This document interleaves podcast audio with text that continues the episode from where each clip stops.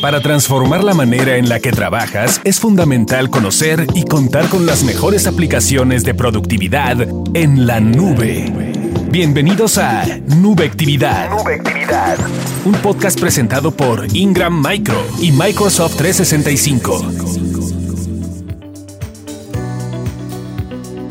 Señores, ¿qué tal? Buen día, soy Carlos Eche Mendoza y les doy la bienvenida a Nubectividad que es una serie de podcasts en donde hablamos de cómo las herramientas en la nube adecuadas hacen toda la diferencia para la productividad de una organización. Y para hablar de ello está el día de hoy Everest Aguirre, gerente de Microsoft Cloud en Ingram Micro. Y en esta ocasión vamos a hablar de qué tipo de organizaciones aprovechan mejor las características de una solución como Microsoft 365. Everest, buen día. Buen día, Carlos. Gracias por el espacio. ¿Y por dónde comenzamos? ¿Qué tipo de organizaciones aprovechan? ¿De qué tamaño, con qué características una organización puede aprovechar una solución digital en la nube? Mira, esta es una solución que podría aprovechar cualquier tipo de empresa, pero definitivamente es ideal para empresas que tienen por lo menos entre 25 y 30 usuarios mínimo en adelante. ¿Por qué? Porque la realidad o la, o la las características de esta de, Microsoft 365 es agilizar la, comunicación entre los colaboradores de, de estas empresas.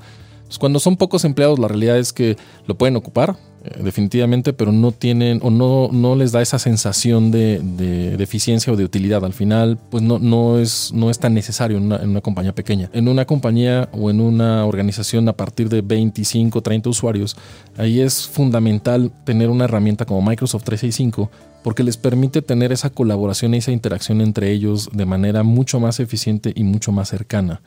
Además de que permite que a través de las mismas herramientas que ya tiene el cliente se, se, se, adecua o bueno, funciona y no necesitan hacer adquisición nueva de, herramientas.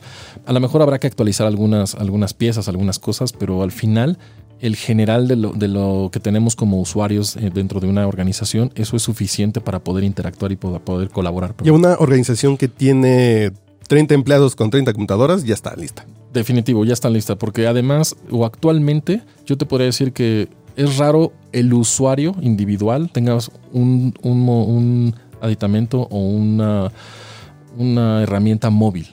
Normalmente en una, en una organización tenemos un, una laptop un equipo de, móvil, un celular de trabajo y, y algunas personas tienen hasta dos celulares porque tienen uno personal, tienen una tableta, etcétera. Entonces, eso, somos personas que por lo menos tenemos dos dispositivos móviles, por lo menos. Entonces, dentro de ese entendido, una empresa como un despacho de contabilidad, una agencia de relaciones públicas de publicidad, ya pueden empezar a utilizar esto y disfrutarlo igual que lo disfruta un banco que tiene miles de empleados. Por supuesto.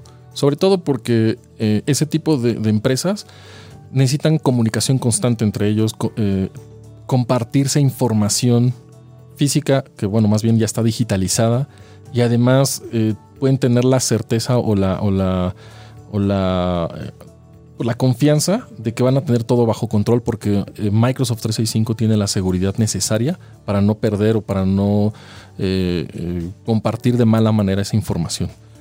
Y los pilares que tiene esta solución es la colaboración, la movilidad y la seguridad. Correcto.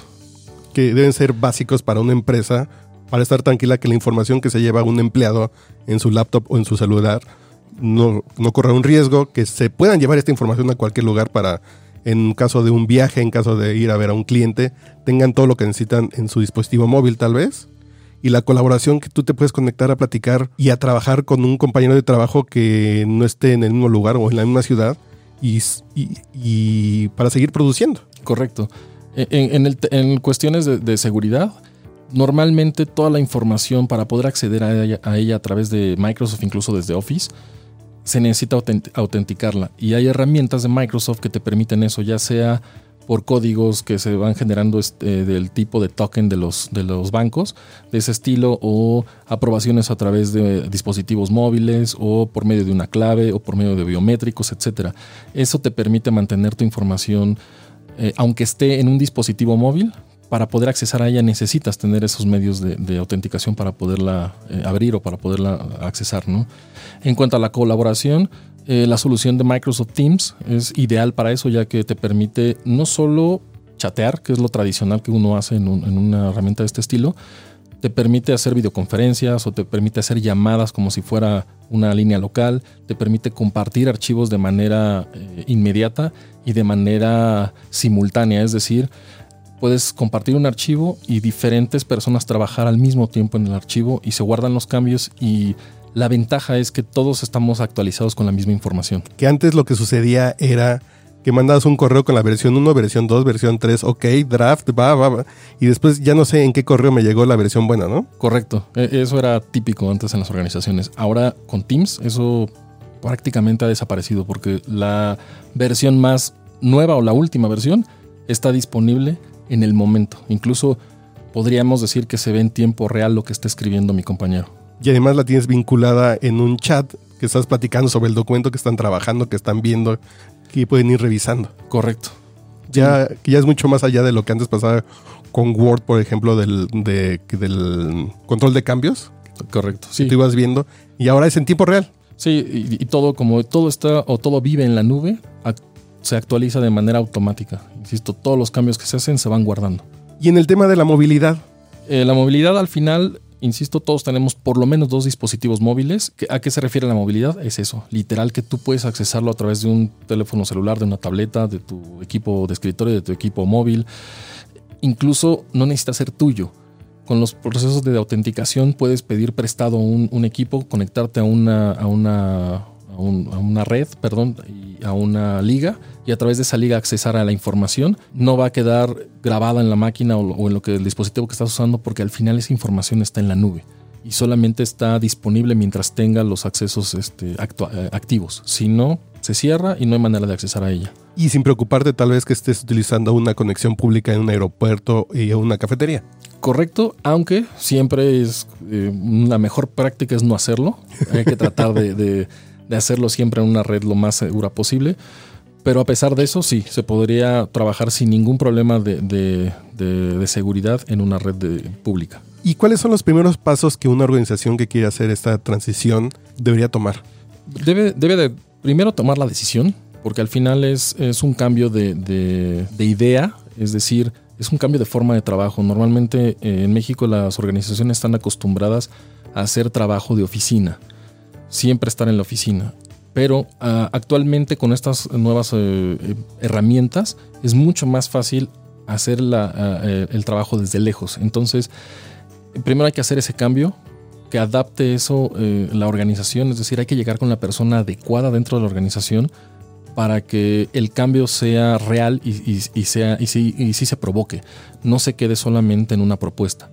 Eso, eso es básico. Una vez teniendo eso, Habrá que hacer algunas adecuaciones eh, físicas, es decir, en el hardware de algunas de las compañías, sobre todo porque hay que actualizar ciertas, ciertos equipos, porque bueno, sabemos que eh, lo que luego menos se actualiza son, son los equipos. Pero en este caso, eh, con una, podemos decir, una actualización sencilla, podríamos empezar a hacer uso de estas herramientas. Y como se vende o se comercializa a través de un servicio, pues se puede hacer un pago mensual y se pueden ir incrementando o quitando servicios que no se están utilizando. Entonces, eh, la realidad de Microsoft 365 es que es súper flexible y te permite hacer ciertos movimientos. Entonces, el principal paso que debe tener una organización es que haya un líder que tenga la visión de transformación, que se quiera modernizar y mover hacia adelante a una empresa. Es correcto. Ese es el principal cambio que hay que hacer literal es un cambio de forma de pensar. Si es una empresa que quiere seguir teniendo su archivo en papel en el sótano y a los empleados sentados ahí y que quieren tener los closets y los teléfonos con candado para que no marquen larga distancia, entonces va a ser muy difícil. Va a ser súper complicado. esas empresas incluso son de esas empresas que si no se modernizan pronto, son empresas que tienden a desaparecer poco a poco, porque al final no podemos detener los cambios tecnológicos o las tendencias tecnológicas. Y esto es un cambio y una tendencia súper marcada y súper importante. Entonces, si ellos no empiezan a hacer ese cambio, definitivamente mañana no van a estar. Pues perfecto, Everest. En el próximo podcast vamos a hablar del de, el espacio moderno de trabajo, del Modern Workplace. Y vamos a seguir hablando de esto, de cómo se va cambiando esta visión gracias a la nube. Perfecto.